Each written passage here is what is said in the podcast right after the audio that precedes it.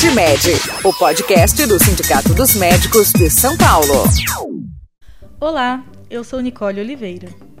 No dia 27 de dezembro de 2018, a Lei 17.020, mais conhecida como Sampa Prev, foi aprovada em definitivo pelo prefeito Bruno Covas, o que instituiu a reforma da Previdência no município de São Paulo.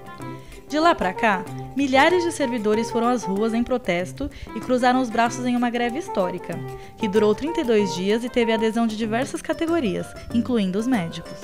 A lei, que na prática pode representar o fim da aposentadoria como a conhecemos hoje, não foi revogada.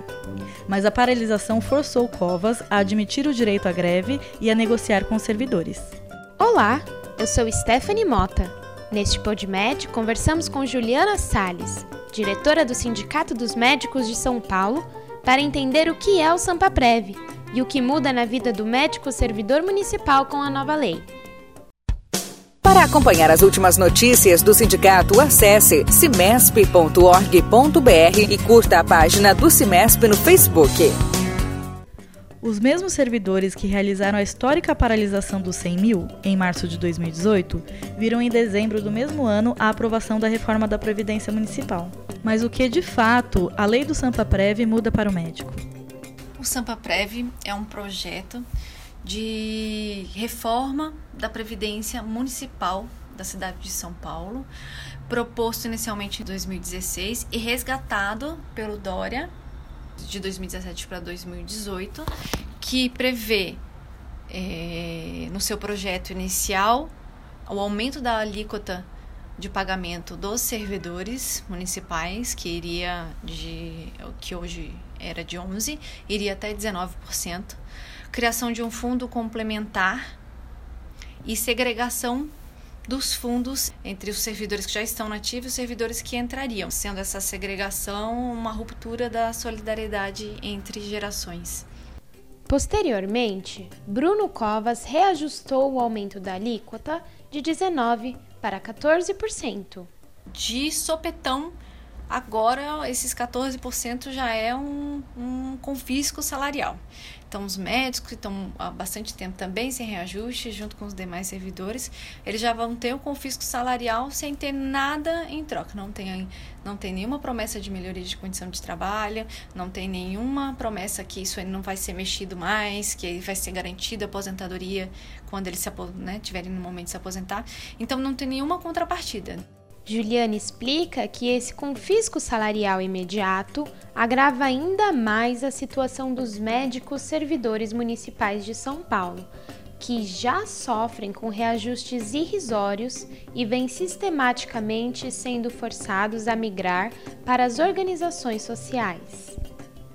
A segunda coisa é que, como isso compromete né, tanto o, o o salário do médico como dos outros demais servidores, a gente tem um, um, cenário crônico de falta de reposição, de falta de concurso público.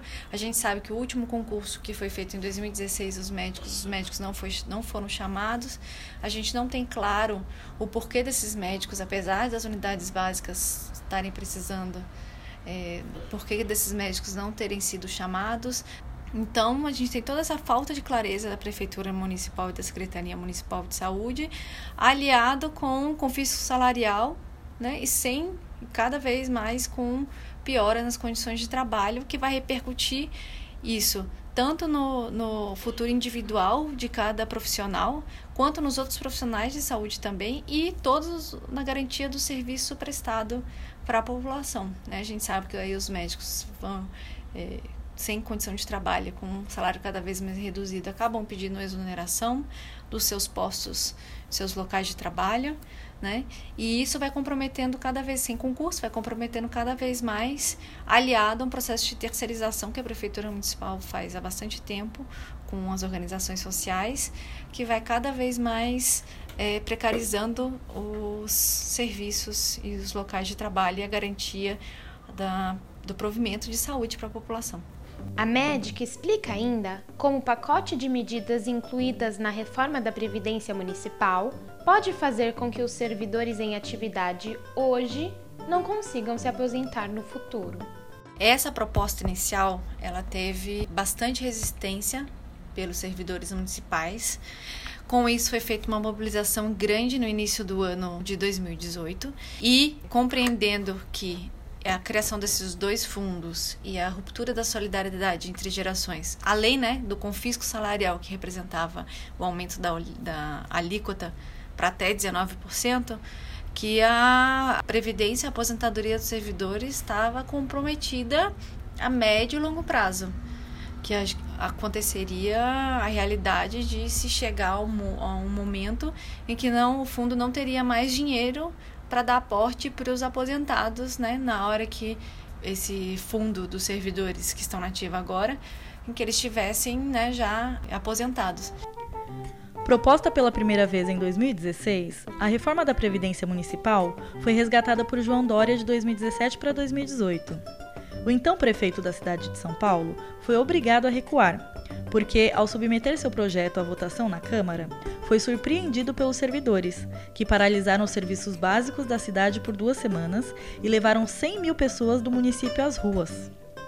A aprovação do projeto só veio com Bruno Covas, o atual prefeito, em uma manobra política no Legislativo Municipal, como conta Juliana Salles. Cessado o período eleitoral, esse projeto voltou para essa, essa fase de, de comissão de estudos e que essa comissão de estudos demorou menos tempo do que o constitucional pela Câmara dos Vereadores. Deveria demorar no mínimo 30 dias, a gente sabe que em 28 dias esse projeto já estava ali para votação, dia 21 de dezembro, né? No, na calada da noite, é, eles esperaram com a mobilização dos servidores lá na frente, eles esperaram ter um número, eles aprovaram esse projeto já na, entrando da madrugada, lá, entre 11 e meia-noite na Câmara Municipal. E assim, nos surpreendeu toda a população, porque quando que os vereadores estariam trabalhando, véspera de Natal, meia-noite, uma hora da manhã, para aprovar qualquer tipo de projeto que seja. Né? A segunda votação foi no dia 26, né? que eles também esperaram o número de, de vereadores lá necessário. Dia 26, a maioria das pessoas já estavam de férias. Né? Dia 21 tinha sido o último dia de trabalho dos educadores, que são o maior número de profissionais, e eles esperaram essa data para no dia 21 de madrugada e no dia 26, na, na segunda votação, aprovar esse projeto. Justamente um projeto nefasto, foram 33 vereadores que votaram a favor né, e 17 que votaram contra.